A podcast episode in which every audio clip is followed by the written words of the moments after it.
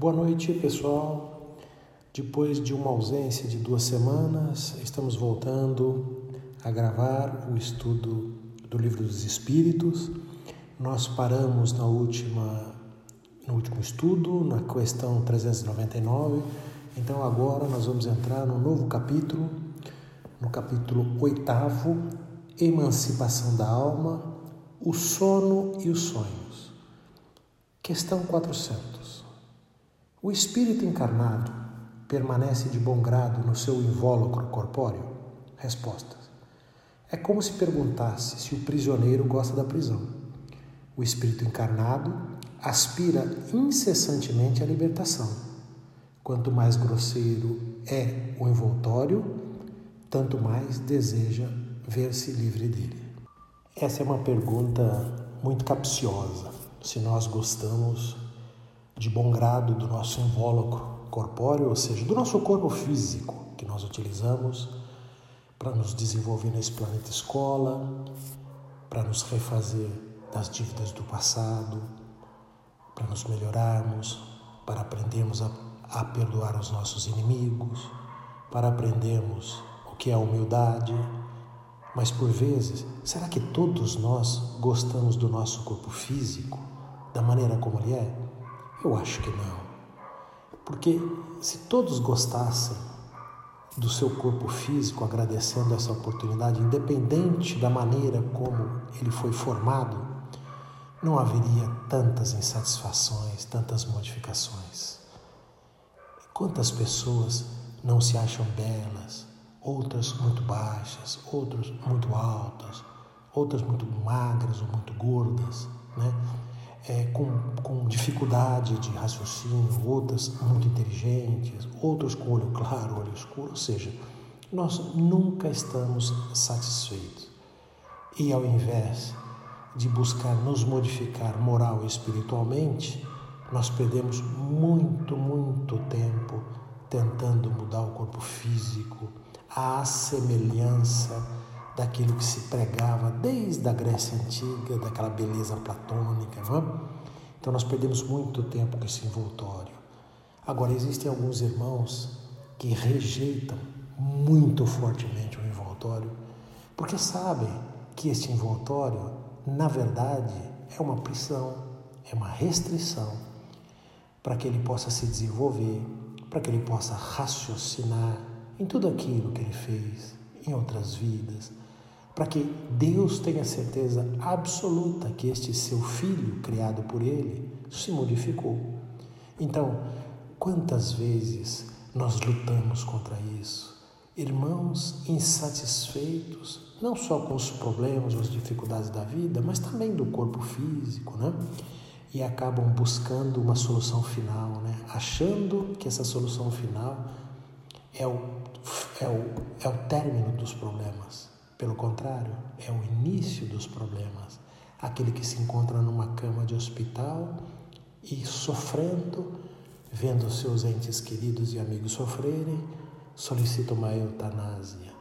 Como se nós, parentes, amigos, médicos e enfermeiros, tivéssemos esse poder que o nosso Criador tem de terminar com a vida do próximo. Nós não temos esse direito.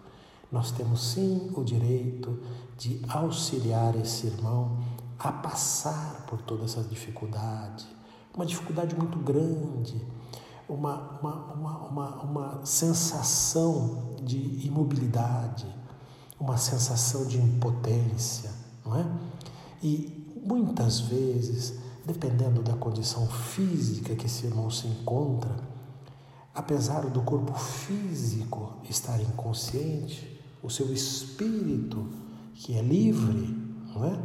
que é ligado a esse corpo pelo cordão de prata, mas é livre, ouve tudo, ouve todas as conversas, percebe o que está se passando, né? tem interlóquios com, com o plano espiritual, por vezes. Né? Eu acho que vocês já ouviram aquelas histórias né, da pessoa que teve uma experiência quase como se fosse uma pós-morte, né? aquela experiência, aquelas pessoas que estão assim no final da vida encarnada e comentam que estão vendo entes queridos já desencarnados há muito tempo. Então, esses realmente ela, ela está vendo, porque está, são os entes queridos que vêm nos buscar depois de uma tarefa, de uma prova tão difícil às vezes, né? Então, nós não temos esse direito. E, e, e quando nos revoltarmos com esse invólucro corpóreo, nós precisamos nos mirar no próximo. Ah, quanta beleza nós buscamos e esquecemos do nosso engrandecimento moral e espiritual. É esse, esse é o único conhecimento, é a única modificação, transformação que nós vamos levar para o plano espiritual. As cirurgias plásticas, os ácidos, as pomadas, os cremes, nada disso vai para o plano espiritual. Fica tudo aqui e será comido pelo verme, como todos somos, porque nesse mundo nada se perde, tudo se transforma, como dizia Lavoisier, né? Então, é, a única coisa que nós levamos para o plano espiritual é a nossa moral, é a nossa espiritualidade, é, são as nossas conquistas no plano no plano espiritual que nós fazemos pela nossa modificação, por, por aprender a perdoar, por aprender o que é humildade. O, o invólucro corpóreo Infelizmente, ele é importante apenas para a sociedade.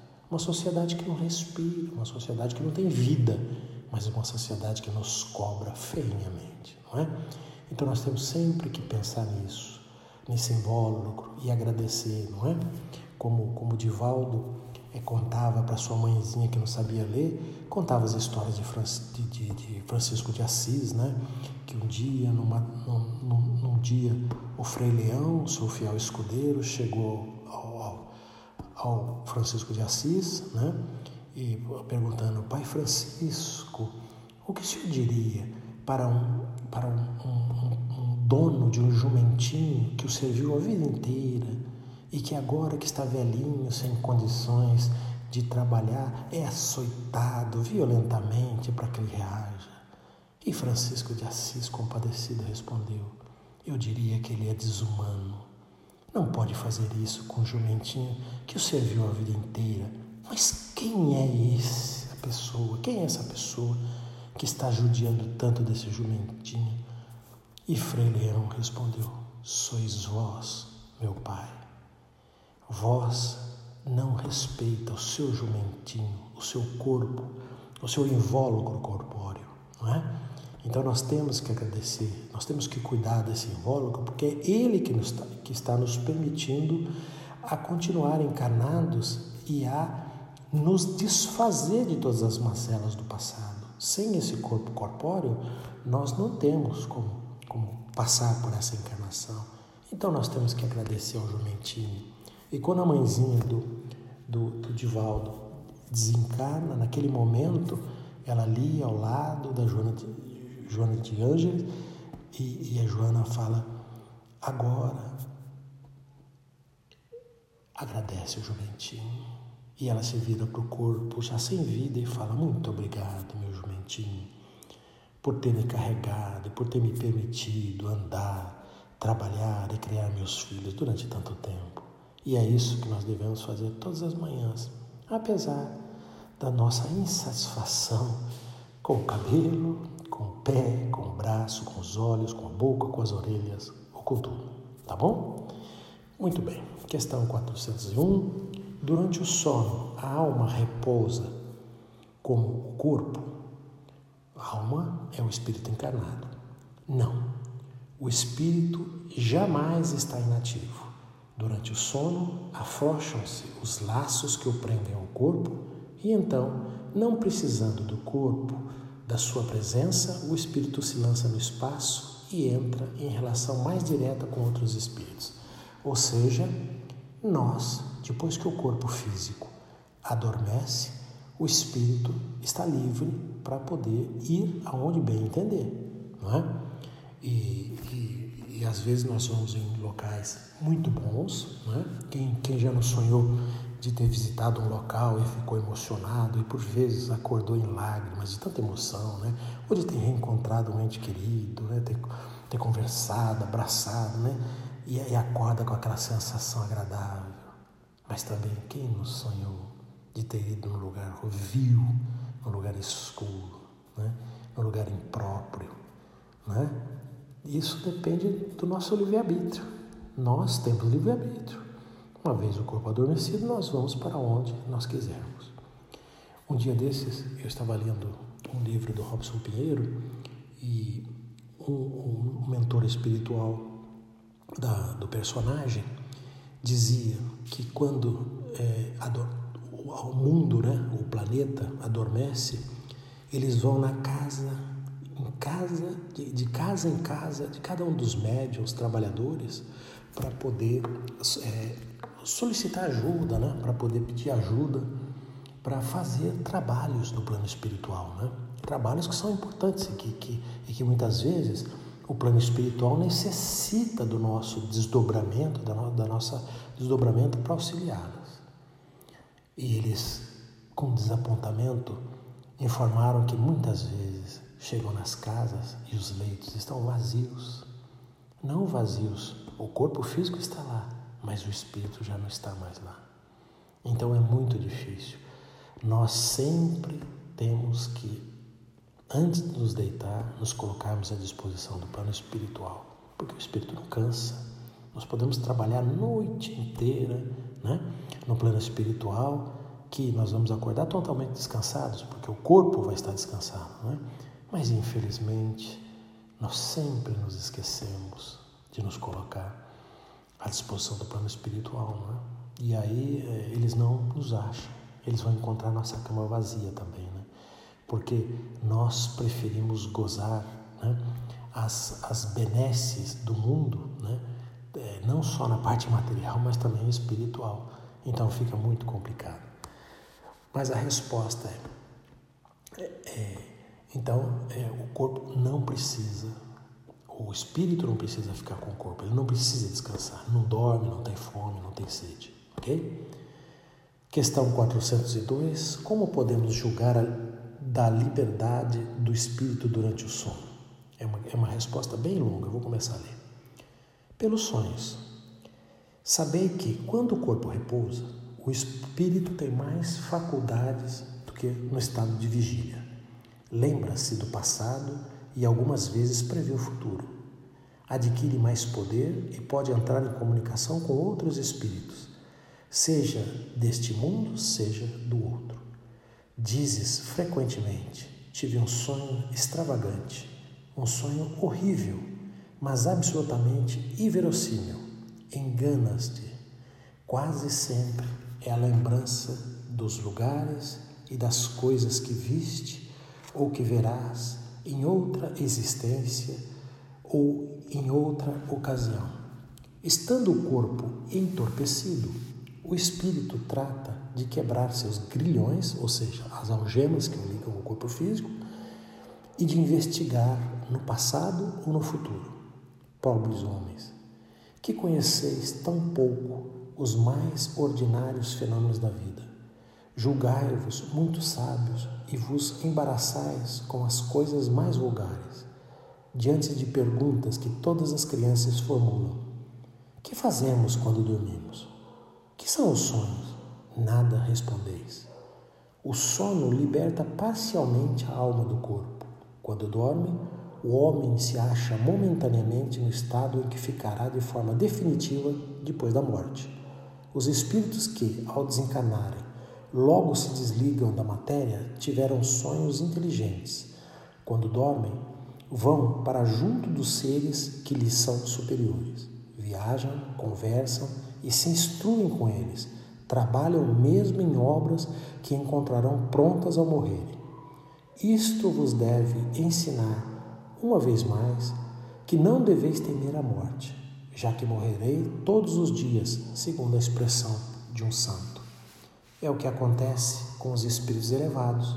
Contudo, para a massa dos homens que, com a morte, deve passar longas horas na perturbação, nessa incerteza de que já vos falam, falaram, esses vão enquanto homem, enquanto dormem, ou a mundos inferiores à terra, onde se chamam velhas afeições, ou em busca de prazeres talvez ainda mais baixos do que os tem aqui. Vão beber doutrinas ainda mais vis, mais ignóbeis, mais nocivas do que, as prof... do que professaram entre vós.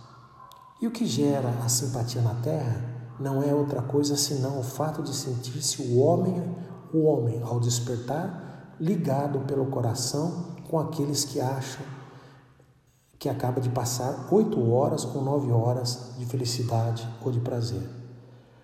O que também explica as antipatias invencíveis é o fato de sentirmos intimamente que essas pessoas têm uma consciência diversa da nossa, porque as conhecemos sem nunca as termos vista com os olhos. É também o que explica a indiferença de outros homens que não procuram conquistar novos amigos por saberem que há muitos outros que os amam e lhes querem. Numa palavra, o sono influi mais do que pensais na nossa vida. Por efeito do sono, os espíritos encarnados estão sempre em relação com o mundo dos espíritos. É isso que faz com que os espíritos superiores sintam sem muita repulsa, em encarnar entre vós. Quis Deus que durante o seu contato com o vício eles pudessem retemperar-se na frente do bem, para não falirem, já que vem instruir os outros. O sono é a porta que Deus lhes abriu para entrarem em contato com seus amigos do céu.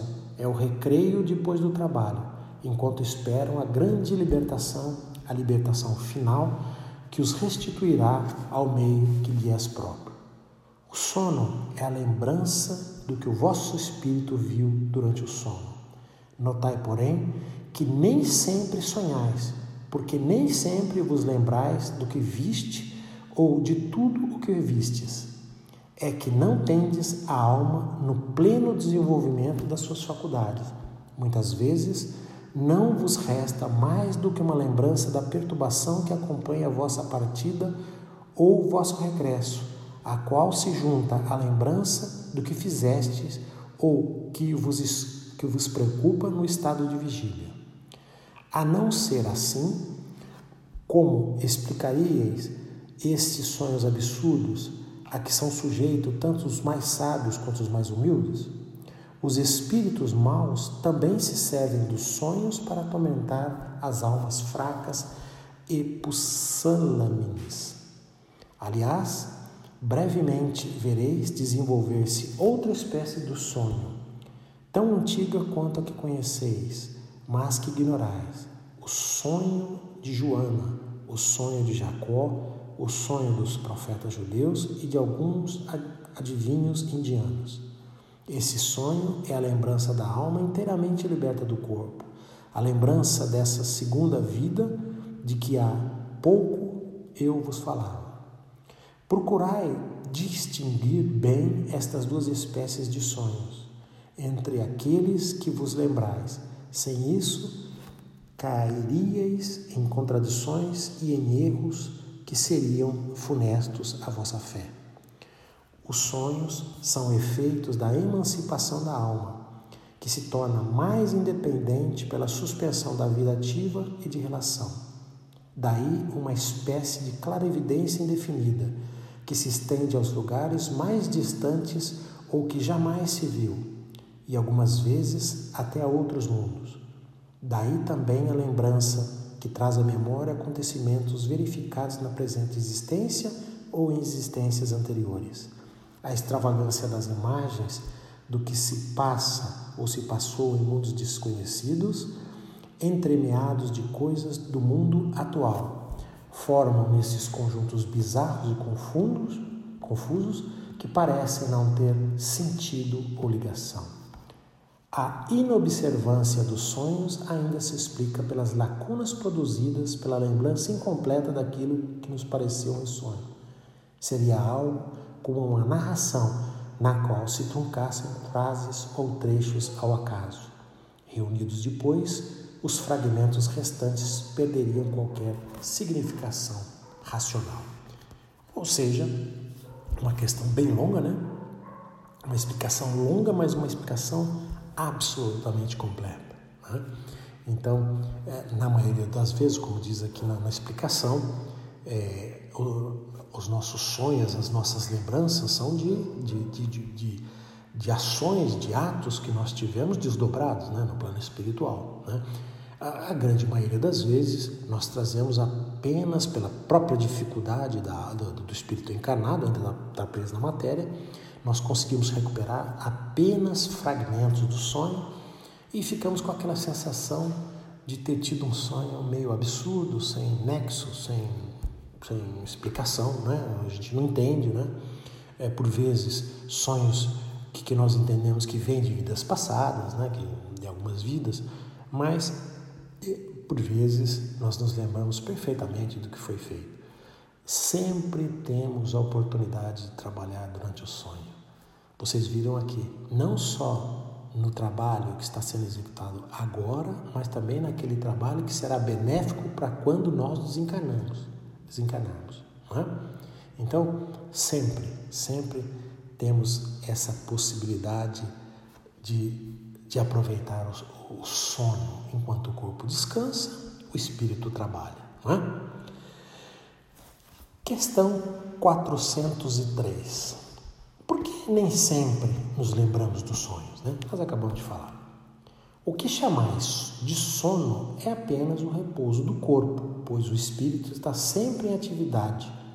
No sono, o espírito recobra um pouco da sua liberdade e se corresponde com os que lhe são caros, quer nesse mundo, quer em outros. Mas como o corpo é matéria pesada e grosseira, dificilmente conserva as impressões que o espírito recebeu, já que tais impressões não chegaram ao espírito por meio dos órgãos do corpo. Ou seja, graças a Deus, né, esse nosso corpo físico ainda é muito grosseiro e, o, é, e o, o espírito é, desdobrado não consegue transmitir para esse corpo físico, né? É todas as suas impressões. Que bom, né? Porque senão pode ser que a gente é, conseguisse recuperar algumas informações que estão adormecidas no nosso subconsciente, no, né, que estão gravadas no perispírito, mas estão adormecidas, o que poderia nos impedir de nos, é, de nos é, é perdoarmos, né, de nos reconciliarmos, sobretudo com os nossos inimigos. É? Bom, pessoal, hoje nós vamos ficando por aqui. Eu gostaria de agradecer esta oportunidade. É, Lembrando que nestes dias de dificuldade do planeta Terra, vamos nos apegar nas boas notícias e vamos ignorar as más notícias. Né? O mundo está precisando de boas energias, está precisando de amor, de equilíbrio, de fraternidade. Né? Então vamos encerrar a nossa reunião neste momento elevando nosso pensamento até o nosso Mestre Jesus de Nazaré, agradecendo a presença dos trabalhadores do Fraterno João de Deus, que sempre estão conosco, não é? O nosso centro espírita, o Fraterno está fechado, mas, como no sonho, os espíritos continuam trabalhando. E nós temos a oportunidade de trabalhar quando dormimos, desdobrados, trabalhar pelo nosso centro, nas clínicas de reabilitação, é? nas escolas. É? Nós temos essa condição de fazer esse trabalho. Muito obrigado, Senhor, por este auxílio, por esse dia. Proteja-nos todos, todos que estamos aqui. É? Proteja essa nossa irmãzinha que a senhora Maria que nos deixou nesse final de semana, né? Eu tenho certeza absoluta que ela está sendo recebida no plano espiritual com muita festa, né? Porque sempre quando nós nascemos, os nossos familiares do plano terreno sorriem e festejam, e os nossos familiares do plano espiritual choram a nossa partida para a reencarnação. Mas quando nós desencarnamos, os nossos familiares terrenos choram a nossa perda, mas os nossos familiares espirituais fazem festa pelo nosso retorno. Eu tenho certeza absoluta que essa nossa irmãzinha Maria está em festa agora, liberta desse corpo físico, dessas dificuldades que ela carregou nesta encarnação. Muito obrigado, Senhor, por este auxílio. Nós encerramos esta reunião, como nós sempre fazemos, oferecendo a todos aqueles que necessitam do auxílio espiritual, dos trabalhadores do Fraterno João de Deus, a oração que Jesus nos ensinou. Pai nosso que estás no céu, santificado seja o vosso nome. Venha a nós o vosso reino, seja feita a vossa vontade, assim na terra como no céu. O pão nosso de cada dia nos dai hoje. Perdoai as nossas dívidas, assim como nós perdoamos os nossos devedores. E não nos deixeis cair em tentação, mas livrai-nos de todos os males, porque teu é o reino, o poder e a glória para sempre. Que assim seja e até a próxima semana, se assim nosso Pai Criador permitir. Graças a Deus.